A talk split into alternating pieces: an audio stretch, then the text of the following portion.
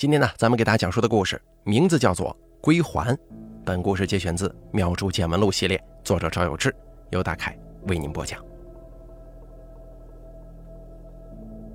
民间流传，有许多动物修炼成精，想要做功德，就会收弟子，必要的时候能够附身在弟子身上，为人答疑解惑、指点迷津、扶危救困。这类动物想要修成人身、登天曹。所以避讳自己是动物精的身份，改称呼为大仙儿，民间称之为出马仙儿。出马仙儿收的弟子呢，则叫做马脚。出马仙儿以蛇精、黄鼠狼精、狐狸精居多，并且呢都有自己的名字。马脚供奉的时候，蛇精会在牌位上写长这个姓儿，黄鼠狼精呢就写黄这个姓儿，狐狸精则写狐。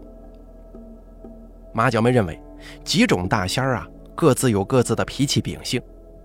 比方说，黄大仙儿容易闹腾，常四爷得用鸡蛋供着之类的说法。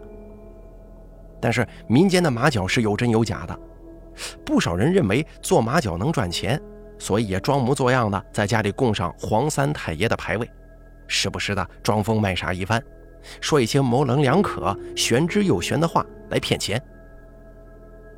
这些假马脚啊，通常能够拿捏住人的心理。大多数人遇见挫折的时候，都会觉得自己与常人不同。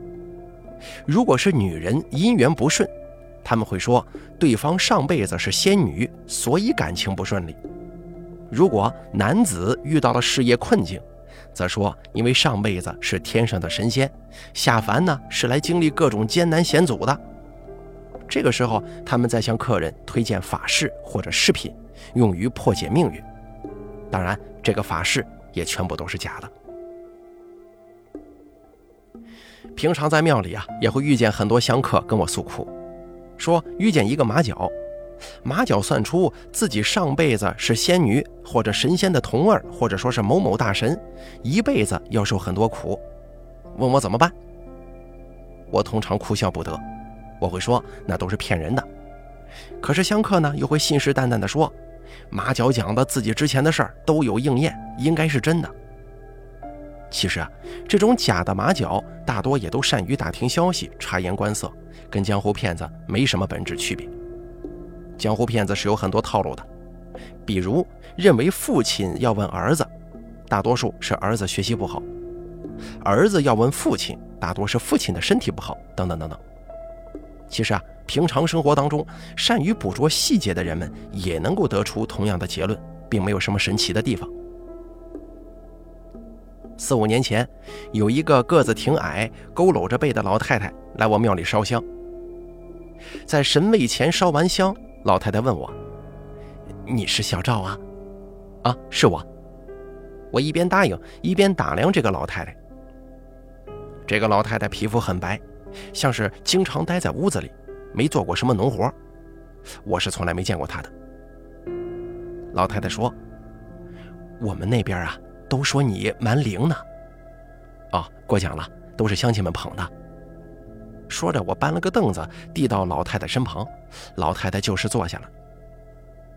小赵啊，呃，我有个事儿想让你帮我看一下。行啊，您说吧。我儿子最近几年经常疯疯癫癫的。像是中了邪似的。他疯疯癫癫是从什么时候开始的？老太太听我这么问，把手放在额头上搁了一会儿，似乎在努力的回想，然后说：“我记不得了，已经有几年了。那么他发病之前都正常吗？以前好好的，这年纪轻轻的就得了病，说个媳妇儿人家都嫌弃，以后可怎么办呢？”您儿子发作频繁吗？有没有去过医院呢？挺频繁的，三五天就犯一次病。以前去过医院，说是精神病，也没法治。我寻思着让您给看一下。您儿子发病的时候有没有什么怪事儿啊？比方说力气特别大，或者说是吃一些奇怪的东西啊？没有，他就是骂人呢。哎呦，谁都不认识了，见到哪个就骂哪个。哦，那他在发病之前有没有做过什么事儿啊？或者说是冲撞到了什么？这个我记不得了。据老太太所说，她只知道孩子有间歇的疯疯癫癫，却全然不记得什么时候开始发病，也不记得发病之前做了什么。这种情况我也摸不着头脑啊。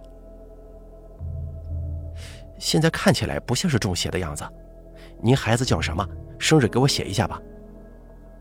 老太太轻声说：“我不认得字啊。”啊啊，那行，我来写。您说吧。记录下来之后，我说道。你先等我一下，我看看。老太太有点局促不安，说道：“我就不等了，过两天我再过来吧。”老太太向我拱了拱手，就匆匆离开了。我又拿起本子看了一眼，心想：这人年纪轻轻的，二十来岁就得了精神病，也怪可怜的。我正在想办法的时候，一位老大爷走进庙来。这是另一个村的老人，他姓郑，拉的一手好二胡。偶尔也会带着二胡来庙门口拉一曲二泉映月，所以我对他呢印象是比较深的。我赶忙递上一支烟，鞠了个躬，喊了一声：“郑家。”郑家乐呵呵的接过烟，说道：“哟，你这里香火搞得很好嘛？哪里啊？见笑了，都是乡亲们厚爱。连王神婆都到你这儿来烧香了，你这不是香火好是什么呀？”您说什么？王神婆，王神婆是谁啊？就是刚才出门那个老婆子。正点还弓起腰来，学样走了两步，哎，学得很像，我们俩都笑了。您说刚才那老婆子是王神婆吗？怎么你不认识呀？他在我们那边村子还挺出名的。哦，那他也是干我这行的吗？我不懂你们这个，我就知道他叫王神婆。你没看错吗？嘿，老官，我眼睛好得很，他就是某某村的那个嘛。我拿起刚才登记信息的本子看了一眼，果然是郑嗲说的那个村子。郑嗲也凑过来看了一眼，点点头说：“对喽，他是个马脚。他是马脚，他刚才过来烧香的时候没有提及这个事儿啊。好，我也不懂你们这个，可能他怕折了他的威风吧。”那很奇怪啊，他刚来的时候说他家孩子经常犯病，疯疯癫癫的，他找我干什么呀？他自己不就能治吗？郑嗲把捏着烟的手挡在嘴前头，悄声说：“有人说他是假出马的嘞。假出马的，就是专门骗人钱财那种吗？好像是啊，我是怎么听说的，具体的咱也不懂。那不对吧？你不是说他还蛮出名的吗？”我就是不晓得呀，也有人说是家里的大仙没供好，闹腾家里呢。马脚不是都挺懂行的吗？常大仙要怎么供，黄大仙不喜欢什么，好多讲究，怎么会供不好呢？这个我搞不懂。你们这些大神大仙啊，门道太多了，嘿，还真搞不懂。说着，郑嗲坐到庙门口拉二胡去了，调子响起来，仍然是那首熟悉的二泉映月。我听着二胡曲子，开始了思考。我觉得十分奇怪，这个王神婆自己就是搞这一行的，遇见自己家里的问题，为什么要求助于别人呢？如果他是个假出马的，乡亲们发现了之后，肯定会冷落排斥他。如果是真的，他自己解决不了这种问题吗？我又回想起他刚才进门的种种，一副怕别人看见的模样，留下信息又着急的匆匆离去。我不禁心生疑虑，总觉得事有蹊跷啊！我去神像前面上了香，默念了一下王神婆留下的信息，然后拿过来一个碗，倒了点水进去，念咒掐诀，又取出六支线香，点燃之后把香灰往水碗里撒。这个呢，就是照水碗法了，是民间法师常用的查事方法。通过符咒，把香灰撒在水碗当中。请神明用水碗中的香灰显现出图案，民间法师需要分析图案中的内容，寻找问题根源的蛛丝马迹。不一会儿，我看香灰不继续落了，就抛掷教杯问神明是否显像完成。抛了三次，分别是阴、阳、圣杯，这个就代表神明表示肯定。我收起线香，插在香炉上，鞠躬致意，然后端起水碗来看。不过很奇怪，这回呀，水碗里显示的是一个圆。这下子我可真摸不着头脑了，心想这个圆是什么呢？还得跟王神婆儿子的疯病有关系？莫非是口井吗？亦或者是脸盆？想来想去啊，是没什么能够联系得上的。我只能把这事儿丢到一旁，心想等王神婆下次再过来，我就跟着她去她家里看一看，兴许啊能有点线索。这天晚上，我做了个奇怪的梦，梦见一个瘦削的老头，一身打扮比较旧，就像是很多年前的装束，手里捧着一个圆的木盒子，端在面前看着我。我要伸手去接，老头用力摇了摇头。我要打开看，老头猛地把手往后一缩，我抓了个空。但随后，老头又把盒子往前一递。我仔细看了看那个盒子。老头露出了微笑，一副满意的神情。可是这个盒子呢，并没啥特别之处，表面上也看不出个所以然来。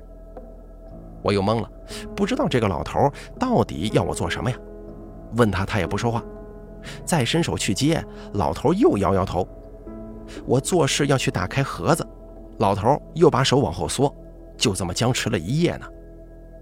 哎呦，这早上一起床，我感觉胳膊酸疼。不知道梦里去接盒子的时候，是不是我躺在床上也会伸手啊？我心中颇有些抱怨，这老头是谁呀？干嘛非要递个盒子给我看？还依稀记得这个老头长了一对很大的门牙，几乎要伸出嘴唇来，看起来像个兔子牙似的。带着一肚子疑问，我在大殿里一边吃早饭一边发呆。水碗当中显示出的圆，莫非就是老头子手中抱着的那个盒子吗？我放下手中的碗，匆匆洗了洗手，到神前上了三炷香，抛掷教杯，通过教杯落地的情况来请神明答疑解惑。我在心中默念：是不是昨天水碗里看到的圆，就是梦里老头手中抱着的那个盒子呢？脚杯抛出三次，阴阳升卦落地，看来呀，这条是对上了。我又问：“这盒子里面有什么东西吗？”脚杯抛出，又是阴阳升卦落地，看来这个思路也是对的。既然水碗看到的圆就是这个盒子，盒子里面有东西，八成就是王神婆偷了这个盒子里的东西，只是不知道这个事儿如何跟王神婆的儿子联系起来。等了一整天，直到太阳落山，也没能见到王神婆。不过来过几个别村的香客，我向他们打听这个王神婆，他们都说知道。我问王神婆是不是有个疯疯癫癫的儿子，有一位婆婆说的话给我留下了很深刻的印象。这个婆婆说：“是的嘞，她给人上门呐做过一次超度，回来没几天就这样了。怕不是没超度走哦，结果回来跟到她儿子身上了。”我问超度的是谁，这个婆婆想了一下就说：“好像是铁柱他爹呀，好久之前的事儿了，我也记不清了。”我又问铁柱是谁，哦，你不认得他，我们那个村子的，他爹这都死了好多年了。说完，婆婆又开始念叨铁柱的家长里短，我也没怎么留心去听，给婆婆端了一杯热茶。我想了想，这个也合理。一般去超度，无非是堕胎婴灵，要么就是超度过世的老人。但是堕胎这种事儿不好张扬，也就很少有上门去超度的。可是我也做过很多次超度了，从来没有遇见过超度不了反而被跟回家的。那么这件事情的答案就显而易见了。隔天下午，我又见到了王神婆。这次王神婆来上了香，径自走到我面前就问：“小赵啊。”有没有办法办呢？我说道。我听另外几个村的老人说，原来您就是王神婆呀。王神婆的神情瞬间有些慌张，但很快就恢复了笑脸。我这不是怕你知道我是马脚，同行是冤家吗？我也笑着说：“好说，你孩子这个问题，我有些难办呢。”王神婆有些不高兴地说。怎么，你也搞不了吗？上次您来的时候，我问你，您这里说什么都不记得了。那我再问你一下，有一个圆的木盒子，比较老旧，你有没有印象呢？听我这么问，王神婆急促地说：“啊，是什么圆呢？放的盒子？没有，没见过。行，那我要继续搞的话，得去你家一趟啊。”一听说我要去他家，王神婆神色变得惊慌起来：“你去我家干什么呀？”是这样的，您什么都不记得，我也没办法找原因，不是吗？您还想不想让您家孩子好了？我知道你是马脚，你不用瞒着我了。我去看一看你家香堂什么的。王神婆无奈，只好同意了。王神婆所在的村子还挺远，有十来里路。我直接把庙里杂物张才艺的摩托车要来了，骑着摩托车带着王神婆，让王神婆抓紧我，我就骑着摩托车到了王神婆家。王神婆家里比较破旧，香堂就在堂屋里，供了一个白胡子的老人神像。上头写着“黄三太爷尊位”，想来王神婆的生意也不好，所以才会如此落魄。王神婆的儿子躺在床上玩手机，他的孩子呢是一个看一眼就觉得手无缚鸡之力的瘦小伙。王神婆斥骂他两句，他抬起头来看了一眼，两眼之中满是迷茫。我说道：“行了，现在在您家没外人了。”你有什么事别瞒着我了，老老实实说，你是不是之前给一个叫铁柱的人，他的父亲做了一次超度啊？回来之后，孩子就变成这样了。听我这么一说，王神婆的脸色变得惨白。我等了一会儿，王神婆还是不开口。我又接着说：“您这什么都不告诉我，我怎么帮忙解决啊？起码要知道是什么原因引起的吧？”我一开始问你，你说不记得了。其他来上香的人认出你是王神婆，你说害怕同行是冤家，所以瞒着我。那现在我也知道了，你是马脚，这件事儿你怎么解决不了，还要去找我呢？王神婆脸上是青一阵白一阵，抿了抿嘴唇，说道：“我没你本事大呀。”我想，他这等于是勉强承认了自己是假出马的。我呢，也不用在言语上太过为难于他，得饶人处且饶人嘛。我说道：“那你现在可以告诉我了，有没有这回事？是不是去给铁柱他爹做完超度，回来之后孩子就变成这样了？”王神婆伸手抹了抹眼睛，说道：“我也要做生意的嘛，说出来怎么做生意呀？就是那年铁柱他爹死了，我去给他做超度，超度没渡走，跟着我回来的。”传出去这事儿怎么接生意啊？我还把孩子在屋里锁了好久呢。我有些生气，因为这个王神婆到现在还不说实话。我又问：“那个铁柱他爹又不是凶煞，你超度不走也就不走了，非亲非故的，人家跟你回来干什么呀？传出去你接不了生意，可纸包不住火呀。还是有你们同村的人知道了，全部告诉我了。你到底会不会做超度啊？”王神婆低下头说：“我们那个超度跟你们这边的超度不一样，我们那边是……行了，行了，行了，你也不用告诉我你们超度是怎么样的。我现在不是来听你编故事的。你如果继续编，我就不管了。你儿子这个样子，可能持续到老都没办法。我就是想到庙里人多嘴杂，你一旦说出来，以后可能在村子里混不下去了，所以才到的你家。你就老老实实跟我说。”你嘴里再蹦出一句假话来，这事儿我就不管了。那个圆的盒子到底怎么回事？话说出口，王神婆一副为难的表情。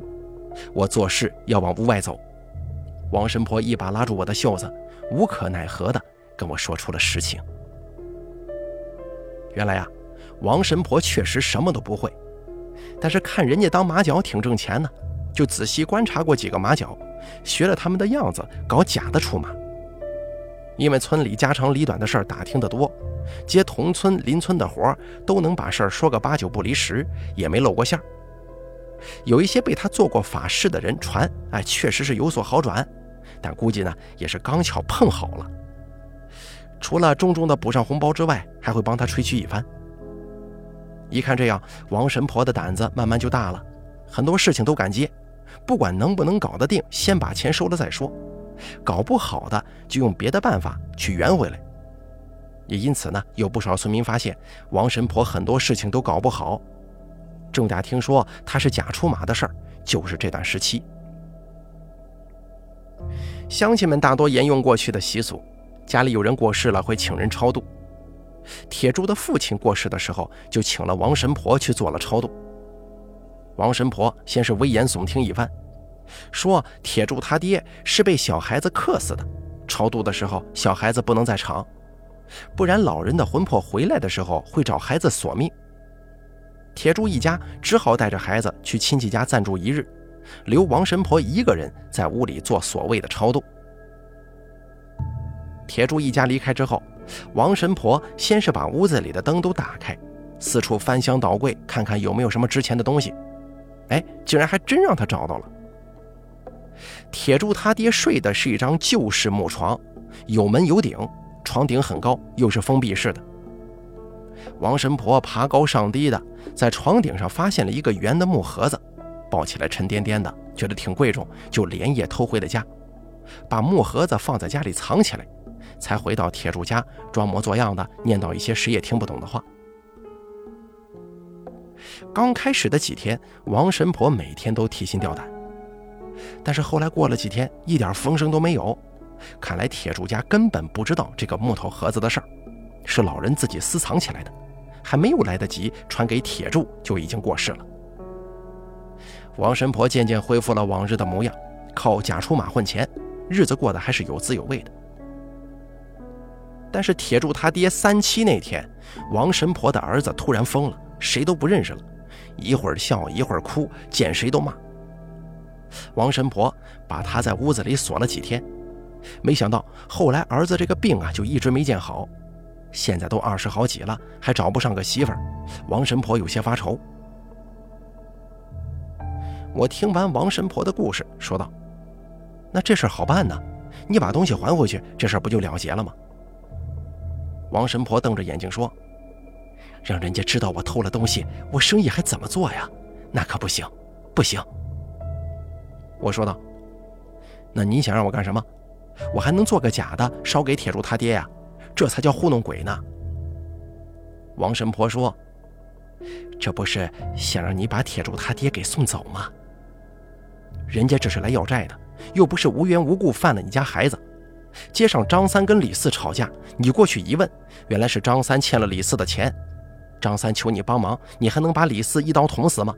这不合规矩吧？你可不能这么说呀！我这不是没办法才找你的吗？那这个盒子里头到底是什么？就是一盒子银元呢。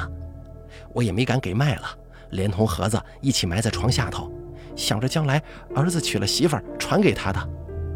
哼，你想着传给你儿子，人家本来是想着传给铁柱的，你拿回家了，人家怎么办呢？嘘，你小声点别让人家听见呢。那要是不还回去，还有别的办法吗？那肯定没有啊，就这一个办法，你先给人送回去。要是孩子病还不好，我再想别的办法。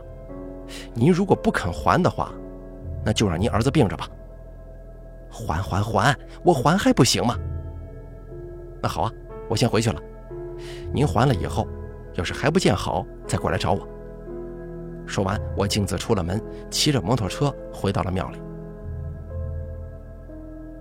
后来王神婆又来过一次，她跟我说盒子还回去了，不过没还到铁柱家里，而是找到了铁柱他爹的坟，挖了个小坑，把盒子埋在坟里了。王神婆颇有些得意呀，这样一来，既能让儿子病好。铁柱家也不会知道自己偷了东西，还能继续做生意，一举两得。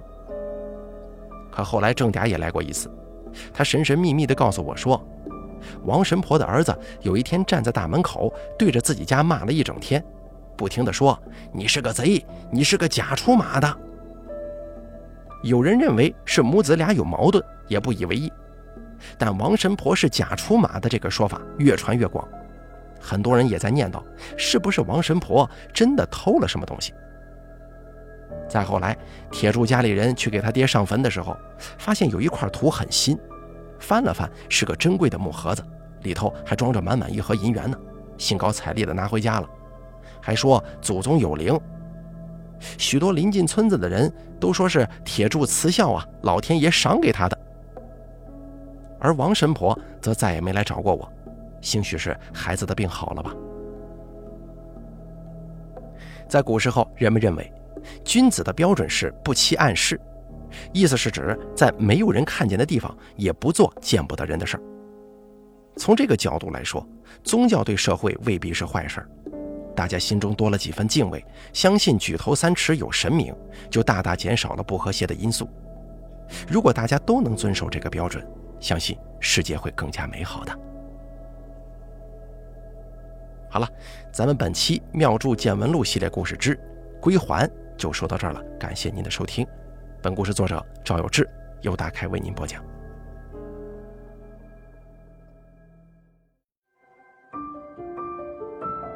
本期故事演播完毕。